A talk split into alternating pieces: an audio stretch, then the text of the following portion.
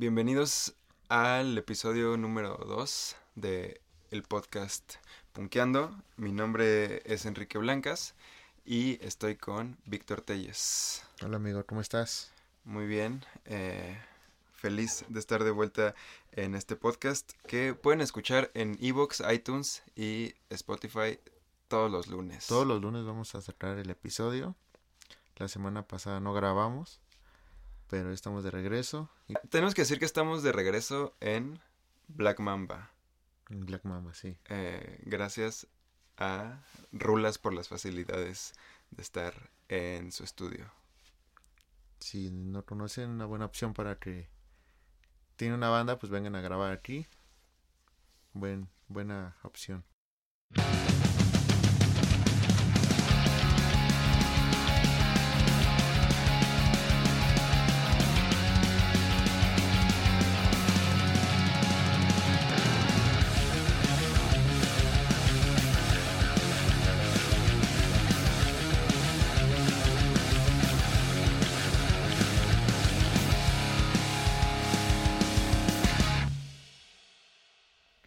Tu fin?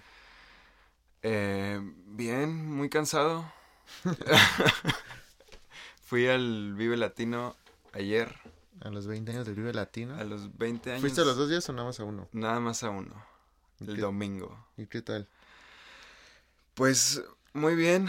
Me sorprende la cantidad de gente que puede meter el Vive Latino.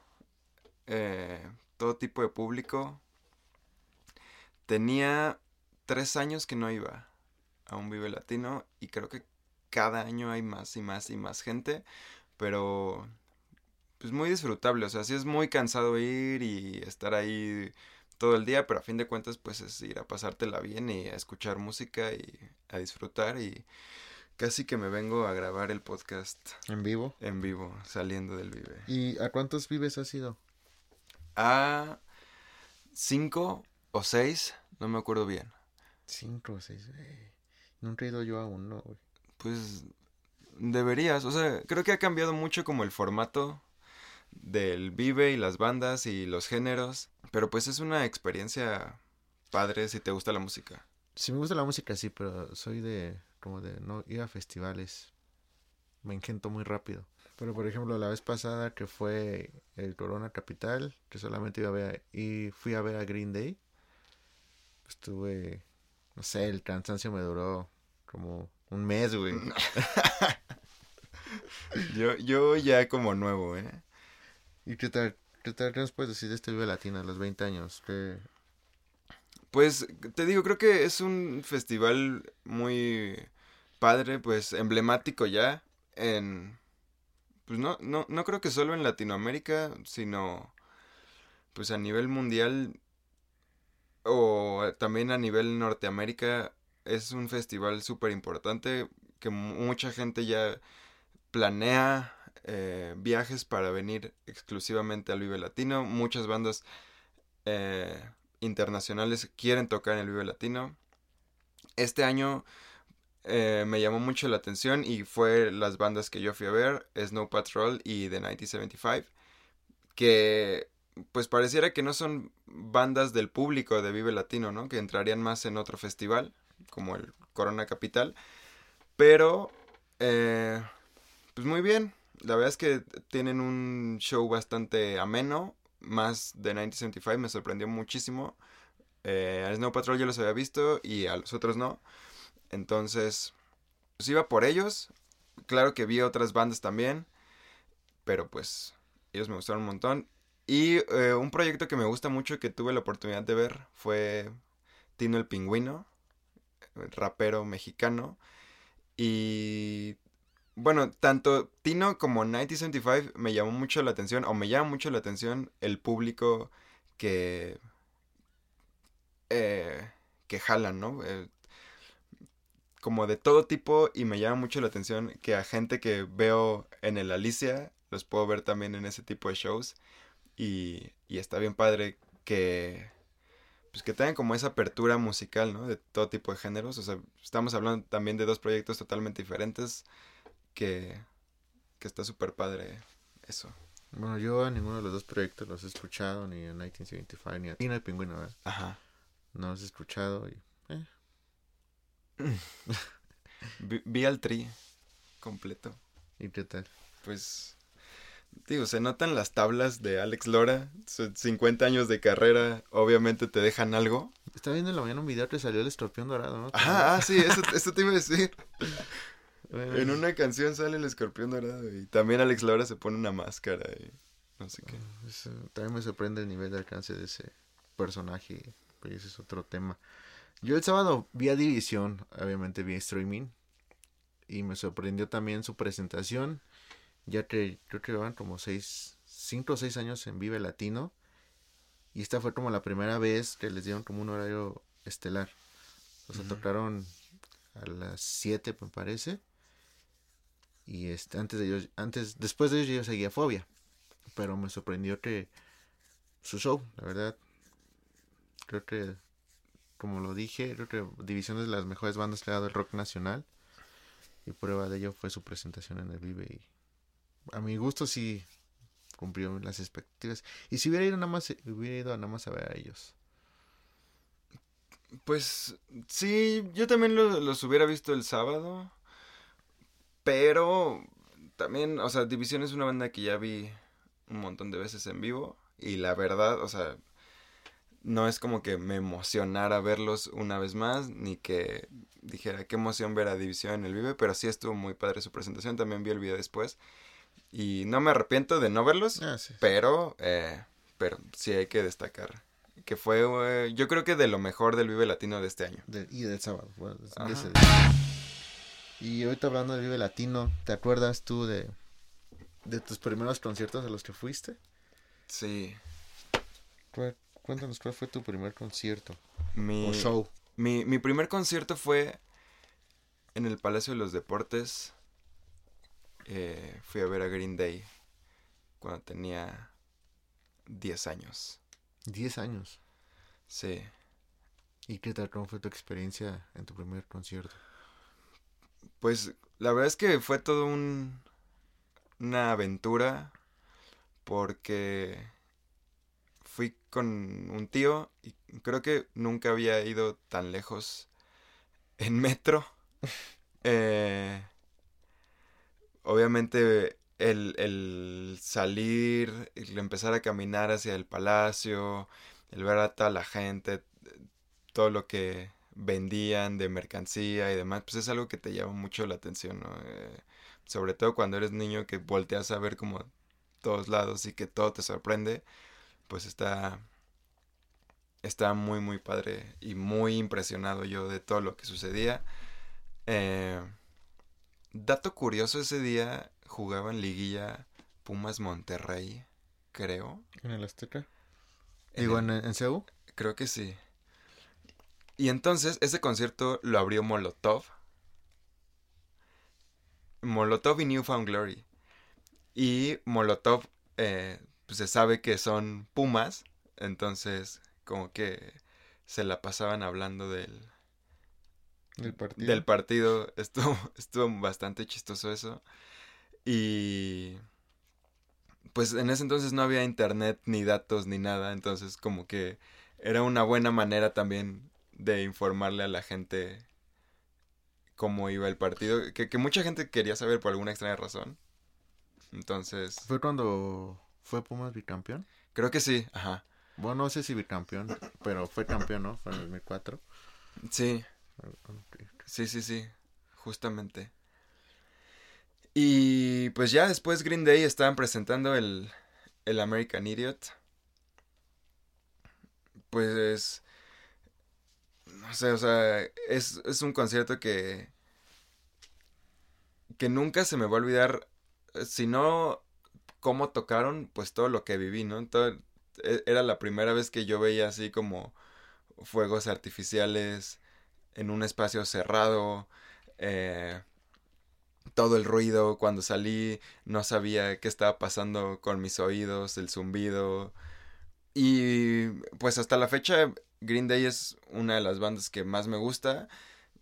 Y en ese entonces era cuando yo empecé a escuchar todo ese tipo de música, entonces para mí fue una una impresión muy grande poder verlos eh, en vivo. A Neo Glory también ya los conocía, pero no tanto.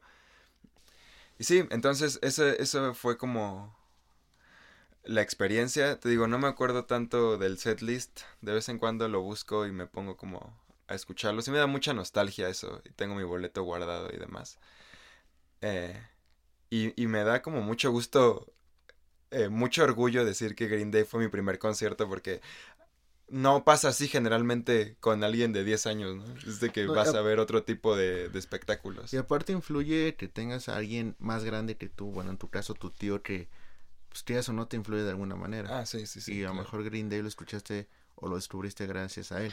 Sí. Contrario a mi caso, o sea, por ejemplo, yo tengo un hermano más grande, pero él escuchaba otro tipo de música, siempre fue muy fan de Nirvana, de, de ese tipo de rock y él lo escuchaba a todo volumen, a mí no me gustaba. Después le entró un después este empecé a escuchar música electrónica y pues tampoco era como que algo que me gustara. Entonces, influye mucho tener a alguien más grande que tú, ya sea un tío, un hermano o amigos, y es cuando pues, descubres las cosas. Por ejemplo, mi primer concierto fue a los 13 y fue porque pues en la secundaria, pues mis amigos escuchaban otro tipo de bandas, cosas que a mí no me gustaban. Y un güey me dijo, güey, escucha este disco y me dio el, la revancha de Príncipe Charro, me dio el Te amo, me odias de Tolidos y me dio el Extrañando Casa de División. Escúchalos. Y fue como algo que me gustó, güey, y fue como empecé a escuchar ese tipo de bandas. Y el primer concierto fue Panda en, por donde yo vivía, que vino con Tolidos, vino con Canseco, vino con Luke Brody. Pero, güey, tenía 13 años y fui solo. Ya. Pero ya te gustaban esas bandas. O sea, no fue. O sea, también fue ya como una elección el decir, quiero ir a verlos, no fue una casualidad. Sí, sí, sí, o sea, ya fue como decir, ah, ya me gusta este tipo de música, este tipo de bandas, pues vamos a verlos. Sí, ya fue como más lo que ya empecé a escuchar, digamos, formal, porque cuando estás niño o a lo, pues sí, empiezas a escuchar, empiezas a buscar tu identidad. Sí. Y, y aparte, eh, pues empiezas después tú a descubrir como cosas, ¿no? Digo, como dices tú, a mí me influyeron de cierta manera y me enseñaron como ciertas bandas, pero también ya después yo fui descubriendo muchas que a, a, lo mejor a las personas a las que me enseñaron las primeras bandas que yo escuché ya no les gustan nada y a mí me encanta, ¿no? Y justo de eso te quería hablar de un tema que estaba escuchando eh, un podcast en la semana en el que hablaban de, de, una relación con una banda que tenían, una relación tóxica con una banda. eh, de que tus primeros dos discos les gustaban mucho y el resto de discos, que son como 10 discos más, ya no les gustaban, pero seguían esperando que sacaran algo bueno de algo como los primeros discos, ¿no? Y eh, tú tienes alguna banda de este tipo o alguna banda que digas, me gusta mucho lo que hicieron al principio y ahora ya pues les perdí la pista, ya no me gusta lo que hacen, se alejaron de lo que a mí me gustaba. Pues puede ser división minúscula. Otra vez hablando de división. Creo que pues obviamente sus primeros... El primer disco es un disco que influyó a, muchos en los 2000. Un disco que cambió la forma de ver, de escuchar música de ese género. Creo que fue la primera banda que hacía de verdad un rock en español. Y fue un disco que cambió a demasiadas generaciones.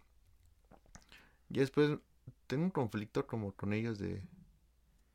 Pues es una banda que tiene más de 20 años y ha sacado cuatro discos. O sea, no es una... No tiene demasiada discografía.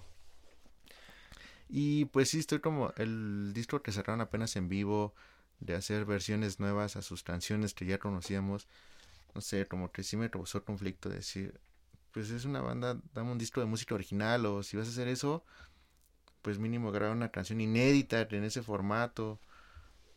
Porque pues obviamente las canciones viejitas pues tienen su identidad y al cambiarlas de de tono, de velocidad, hacerlas pues nuevas versiones no es como que no es hacer nuevas canciones no es hacer nuevas canciones sí yo, yo también eh, creo que tengo, pues no es un problema con División, simplemente como que me dejaron de interesar. Eh, o no de interesar como tal, sino pues si sacan un nuevo disco, seguramente no lo voy a escuchar el primer día que salga. Van a pasar algunos días o semanas para que lo pueda escuchar. Mm, porque ya sé que es también un camino, que tomaron un camino eh, con el cual yo ya no me identifico tanto, ¿no? Su, su último EP y su último disco que sacaron, a mí no me gustan tanto, los respeto muchísimo como banda y son una banda que, como dices, también eh, influyó muchísimo en mí cuando los descubrí en su momento. Pero simplemente después, o sea, creo que a mí me pasa más bien que sí, como que, ah, tomaron un camino diferente del que... Ya, me quedo con... Ajá, me quedo con lo, con lo que me gusta y ya está, lo respeto mucho. Eh, y no es tanto como que tenga un conflicto. Pues sí, yo creo que sea como que con los únicos. O sea, me, me gustaría que me, que me dieran música nueva y no esperar tanto tiempo. Por ejemplo, de un disco a otro son como cuatro años y sacas un disco, después sacas un EP de cinco canciones y después sacas un disco en vivo que son las mismas canciones pero con nuevas versiones a canciones que de alguna u otra forma cambian una generación. Digo, también es entendible que era lo que platicamos en el anterior. Vas creciendo y obviamente vas evolucionando. Sí. Vas madurando tanto personalmente, ahora pues a lo mejor ya son padres de familia, ya tienen otras ideas, tienen otro mercado, o ellos buscan llegar a otro público. Creo que también es parte del éxito que tuvo División, al contrario de todas esas bandas que nacieron juntos y que pues se quedaron en el camino. Es entendible si lo ves de esa parte, pero como fan... Sí, como fan tú, tú siempre estás esperando como eso, pero no puedes vivir también esperando que hagan lo mismo una y otra vez. Sí, sí y no. o sea, sí, pero dame música original, dame, dame más canciones. Ya, sí, sí, sí. Y bueno, yo ya había escuchado esa parte de que querían grabar, no sé, hace como, no sé, 8 o 9 años, que querían hacer nuevas versiones a sus canciones. Entonces, cuando yo me enteré de eso, antes de que sacaran el disco División, dije, no, a mí, dame música original, no canciones que ya conocemos. Bueno, y eso hace ya cuánto tiempo, ¿no? Y ahorita ya. ¿Y sigues esperando? Yo creo que sí. eh... Y por ejemplo, tú tienes así una banda que te haya decepcionado en ese aspecto. Sí, no, no era tan fan, o sea, no, no me considero como fan número uno, eh, pero Pierce DeVille es una de esas bandas que a mí me gustan mucho su primer disco, sus primeros dos discos. Después los vi en vivo y dije que acabo de ver.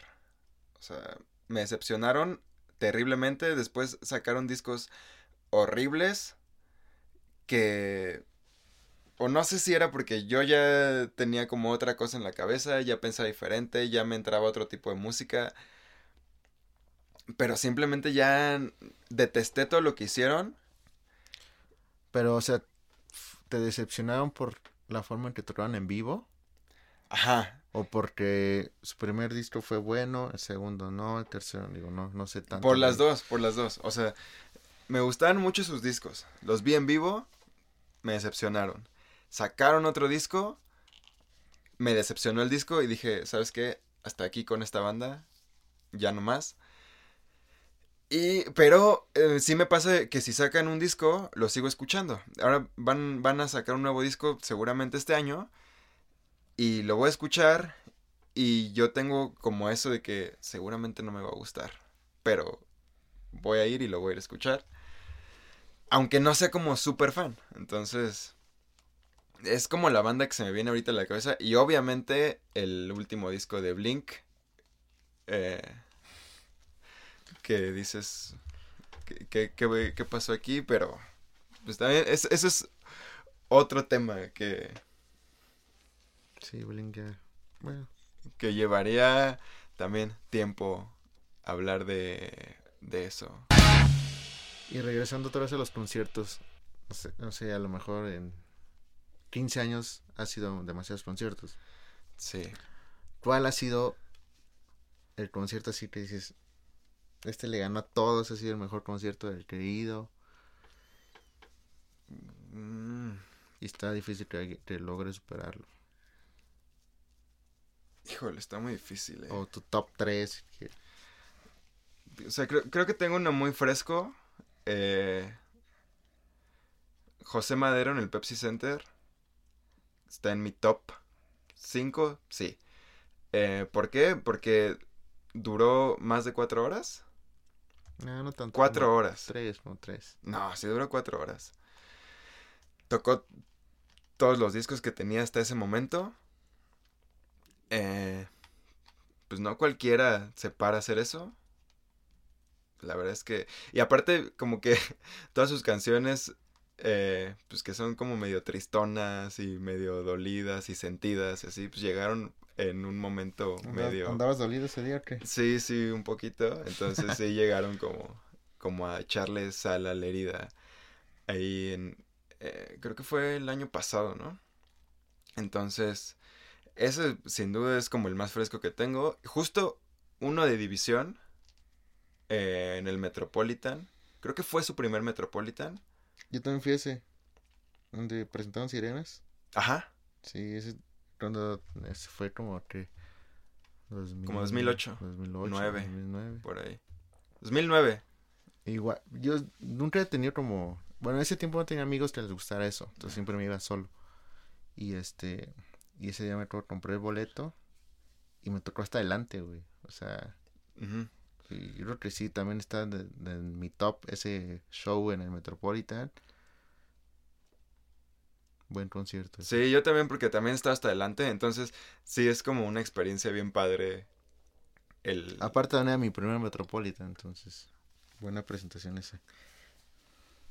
Y otro, pues, My Chemical Romance. En el Palacio. En los dos. En el Palacio y en cuando vinieron en el... Más el Zero Fest, porque eh, fue en mi cumpleaños. Entonces, era como de mis bands favoritas. O sea, tú fuiste el que grabaron en vivo. Ajá. Y luego fui a verlos en un festival. Pues es que te digo, el festival fue como una experiencia muy distinta por... ¿También tocó para amor? No. No fue ese. No, no, ese fue otro. Ah, en ese tocaron los Smashing Pumpkins. Los Smashing Pumpkins. Ok. Y de Mars Volta. eh, Austin TV cuando todavía existía. Y canceló División.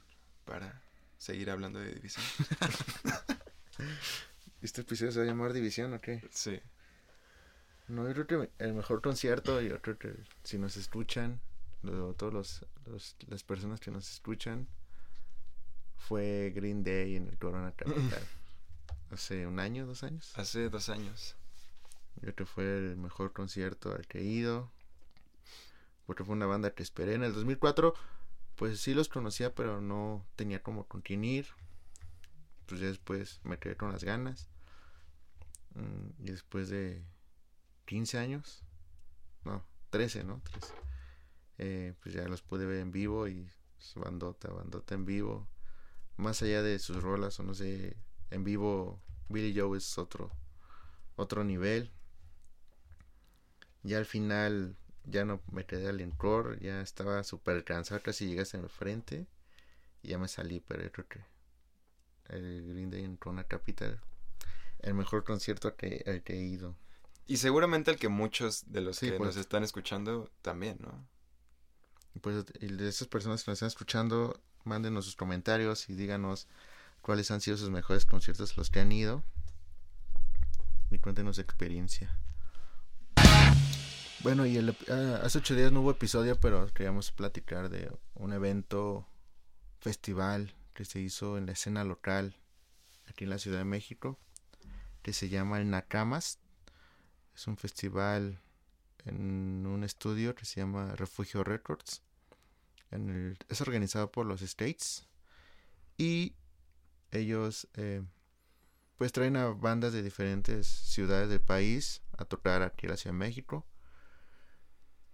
Y me parece una buena iniciativa que esta nueva generación de bandas hagan ese tipo de, shows para pues no siempre hay esos espacios, ¿no? Y si no hay esos espacios, pues tú debes de buscártelos y buscar la oportunidad o crear esa oportunidad para, así como tu banda, como tu banda, es un espacio y darles oportunidad a otras bandas de otros estados, ¿no?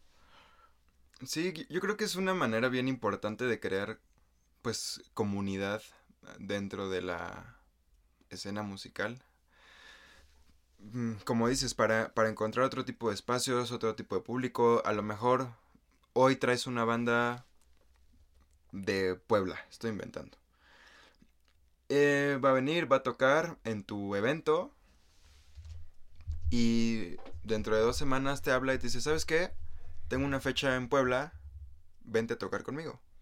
Es eso, crear como esa, esos lazos, esa relación y pues es importante, por ejemplo, también en Querétaro, ese sí fuimos, que fue el show de Mutantes. Es un festival en una casa tipo Warp Tour, en el cual este, pues también bandas locales y bandas de otros, pues igual, o sea, es esa oportunidad de que tú como banda le invitas a otras bandas y está padre, pues esa parte. Bueno, y aparte ahí, eh, algo que a mí me llamó mucho la atención y, y que admiro mucho es que pudimos ver como el trabajo detrás de un poquito, eh, un poquito de la logística, de todo el trabajo que estaban llevando a cabo. Eh, cómo no es sencillo sacar adelante un evento así, cómo eh, pues le trabajan durísimo durante un buen tiempo, le invierten para que pueda salir algo bueno en pro de todas las bandas, ¿no? No, es como, no buscan un beneficio propio, sino lo hacen de corazón para eh, crear esta comunidad, estos lazos, darle un espacio a otras bandas y pues tener pues un show de calidad en, en sus respectivas ciudades. Y también se da el caso de Monterrey, que está el Festival Underground, que igual son como seis escenarios, como 40 bandas en un día. O sea, sí estoy en favor de que se hagan ese tipo de eventos. Y pues que entre las bandas apoyen. Solamente así todos pueden salir adelante. Sí, y bueno, también que las bandas eh, tomen en cuenta que en este tipo de festivales no nada más va a ser llegar y tocar y me voy, ¿no? O sea, también hay que poner como de su parte y... Y también que no se enojen, si no los invitan a una edición, pues no se enojen y siempre habrá tiempo para todos. Ya llegará el momento. Por cierto, estamos organizando el, estamos planeando el aniversario 6. Así que manden, si tienen una banda o algo, manden sus propuestas. Vamos a escuchar. No queremos repetir bandas que ya estuvieron. Aún no sabemos qué vayamos a hacer, pero pues se va a hacer el, el sexto aniversario. Si tienen una banda, pues manden sus propuestas y a seguir escuchando. Oye, y volviendo a Blink ¿Escuchaste la canción que sacaron? No sacaron ellos canción. No sacaron ellos canción. Steve Aoki sacó el video de una canción que había sido publicada hace como seis meses. Sí. O menos, menos como cuatro, meses. Sí, más o menos. Solo que ahorita, pues, publicaron el video oficial de esa canción. Ese disco también tiene colaboraciones de Jim Atkins, Ajá, de Jimmy Ward. Jimmy Ward. Y este.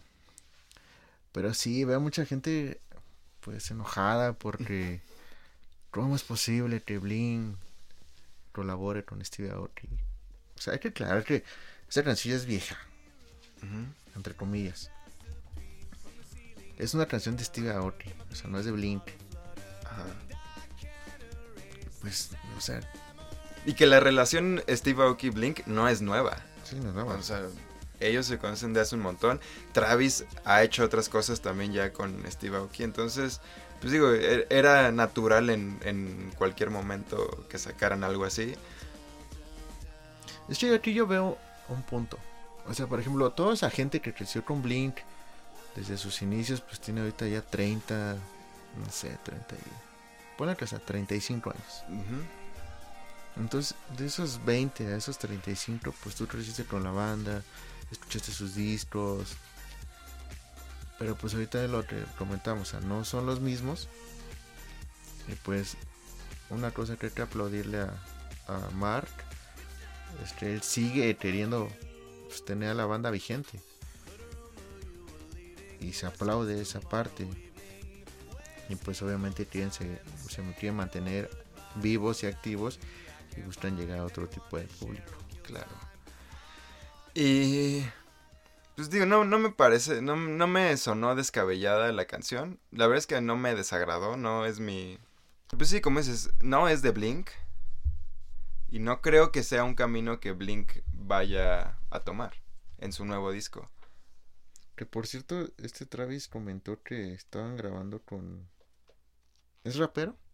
No, no, es, es eh, pop. Pharrell Williams. Pharrell Williams. Gran productor, ganó el Oscar hace como dos años. Ok. Eh, pues es reconocido a nivel mundial, ha trabajado con muchas estrellas.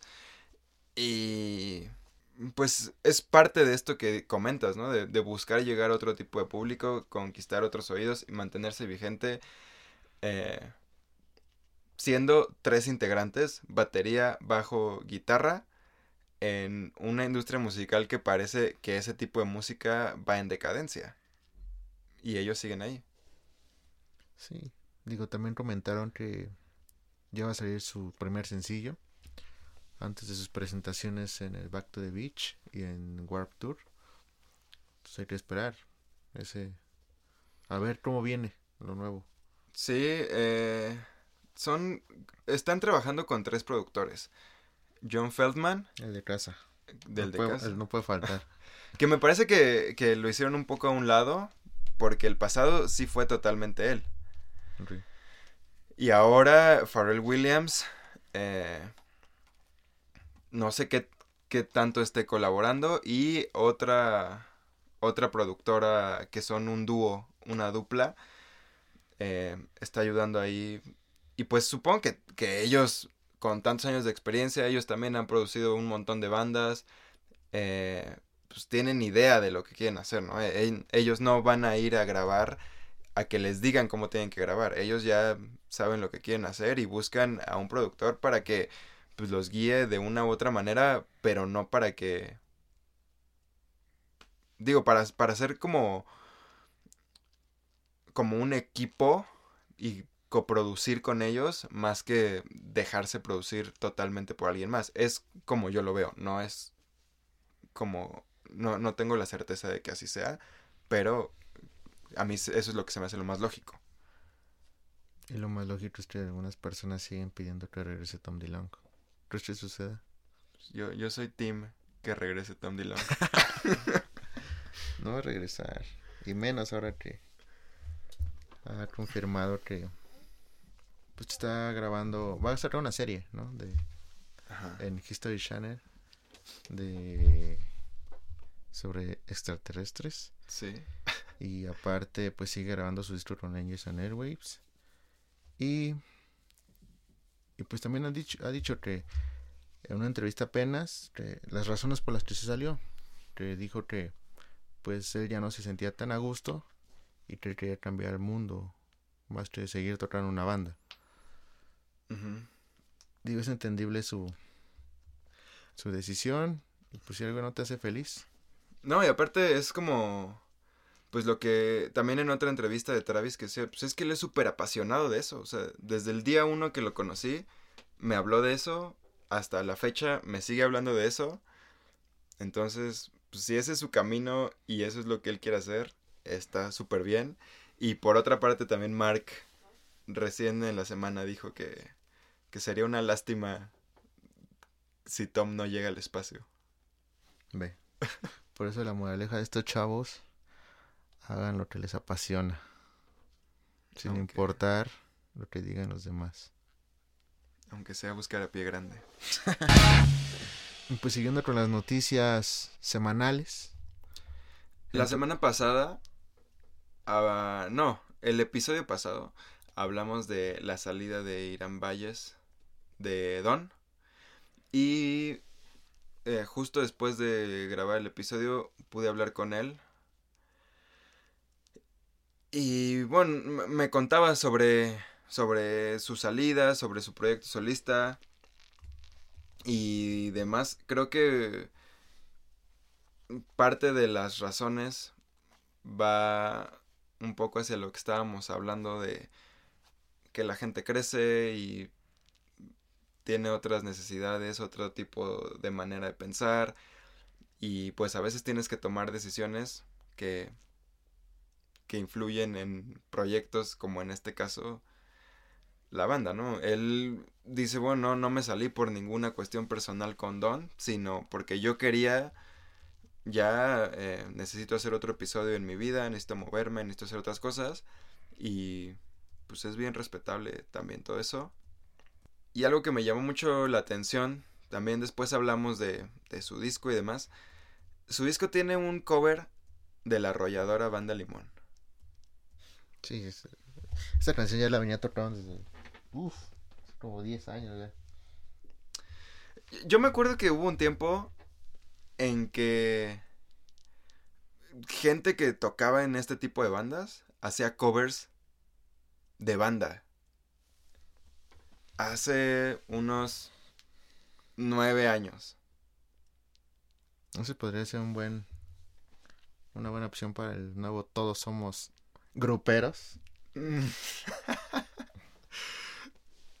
eh, ya, pues la verdad es que el disco está bueno. Y es lo que le decía también. Yo no sé qué tan buena referencia sea porque a mí me gustan mucho los proyectos acústicos.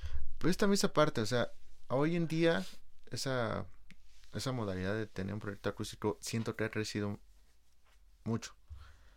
¿no? Y ahora pues muchas a lo mejor no pueden seguir con las bandas con sus bandas por diferentes motivos. Y entonces lo que pues, ellos quieren seguir haciendo música. Y han salido pues demasiados proyectos. O sea está Antonio Iram está este Sat Saturno que puede ser acústico también el Andrés Canalla está Iván Pérez de Termo está Roy Cañedo solo está Luis Cortés está Conrado está Meyer. O sea como que todo es tan se puede decir que vieja escena. Digo, a lo mejor por diferentes motivos, pues ya no pudieron seguir con sus bandas de origen. Pero pues ellos quieren seguir haciendo música, ¿no? Sí, siento que no de todos es la tirada hacerlo acústico. Ah, no. Pero definitivamente, eh, pues siendo solista es más fácil convertir tu música acústica e irte a turear, ¿no? O sea, no es lo mismo viajar uno solo con una guitarra a viajar cuatro o cinco con un montón de instrumentos y... y aparte pues a lo mejor de esos cuatro o cinco uno no puede porque tiene trabajo, tiene compromisos o algo. Entonces es cuando ya pues, se frustra un, poco.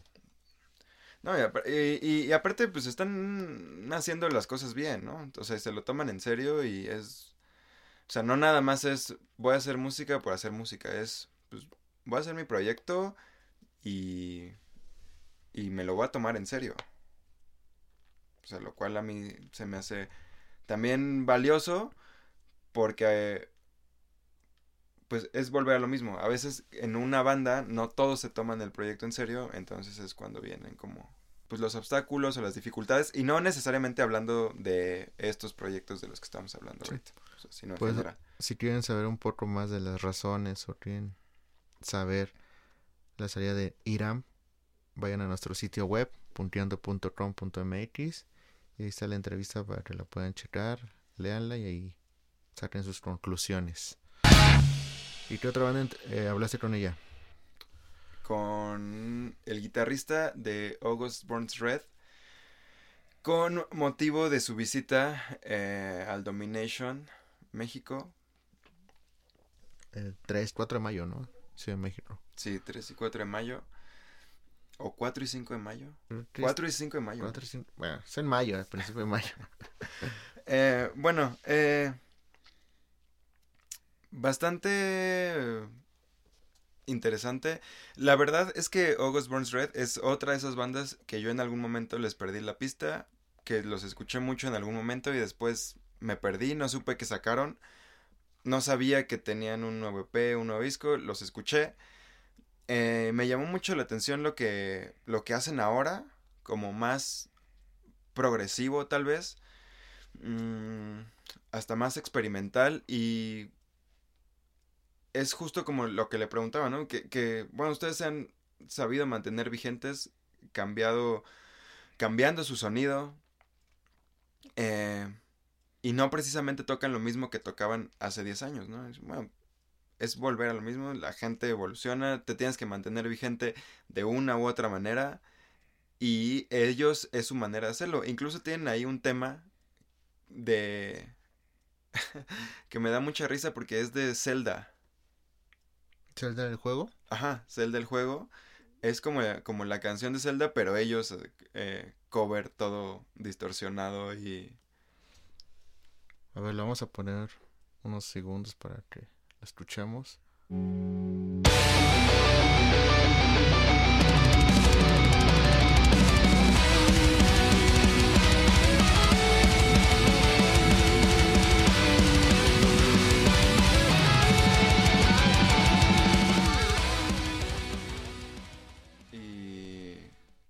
Que está, a mí me llama mucho la atención. Se me hace como muy chistoso. Porque después en ese mismo EP tienen una canción que es MIDI. Ok. Entonces, es como, pues Zelda a lo mejor sonaría MIDI y la cambiaron, pero hicieron otra de sus canciones MIDI, entonces está como chistoso lo que hacen ahí. a lo mejor hasta son como pequeños guiños a, a su público. Eh, y pues van a venir y también van a tocar en el, en el Warp Tour. Eh, que hablemos un poquito de eso, me decía que es muy valioso. A lo mejor no tanto para las bandas, para impulsar una carrera como banda, sino para acercarlos a su público. Porque eh, lo platicábamos la semana pasada, el Warp Tour es un lugar en el que tú vas y la banda te está vendiendo su mercancía, se está tomando fotos con todos, están firmando autógrafos y están ahí como si fueran un asistente más, lo cual eh, pues te acerca a la gente y está padrísimo. Y está confirmado. Ellos vienen el 3 de mayo. 3 de mayo es su show en el Domination. Que también está Slash, Limp Bizkit, Animals as Leaders están. Animals as Leaders. Uh, Trice. Trice. Dead Kennedys. Y muchas bandas más. También para que chequen ahí sus redes y pronto van a poder checar la entrevista completa. la, todavía no la subimos, ¿verdad? No, todavía no está. Pero en estos días. Si les gusta, si son fan de la banda, pues están dependientes para que la puedan checar. Oye, eh, hace unos días no sé si viste que se estrenó un documental de Iggy Pop que se titula Punk. Habla sobre la historia del punk, entrevista como personas dentro pues del género, eh, un poco diferente al que hablamos en el episodio pasado de de NoFX. De NoFX, como eh, dos tipos de bandas muy distintas, ¿no? Eh, acá en el de Iggy Pop Ah, habla más como, pues, él, sale Flea de Red Hot Chili Peppers, sale eh, Johnny Lydon de los Ex Pistols, Marky Ramone, eh, salen los de Black Flag, creo. Y pues nada, la noticia no fue que salió el documental, sino que durante la presentación del documental se pelearon. eh, Johnny Lydon de Sex Pistols y Marky Ramone se hicieron ahí de palabras y Johnny Lydon le dijo que era un drogadicto y que él en el punk había encontrado un refugio y no sé qué, o sea, como que era una competencia de, mi banda. de ver quién es más punk. Ajá, de ver quién es más punk y de mi banda era más famosa que la tuya. Pero siempre Johnny, Johnny Rotten o Johnny Lydon siempre ha sido ese tipo de persona, ¿no? Que le tira a todos Digo, también recordar que le tiró hace poco a Billy Joe. Y, así, siempre. Siempre he sido así.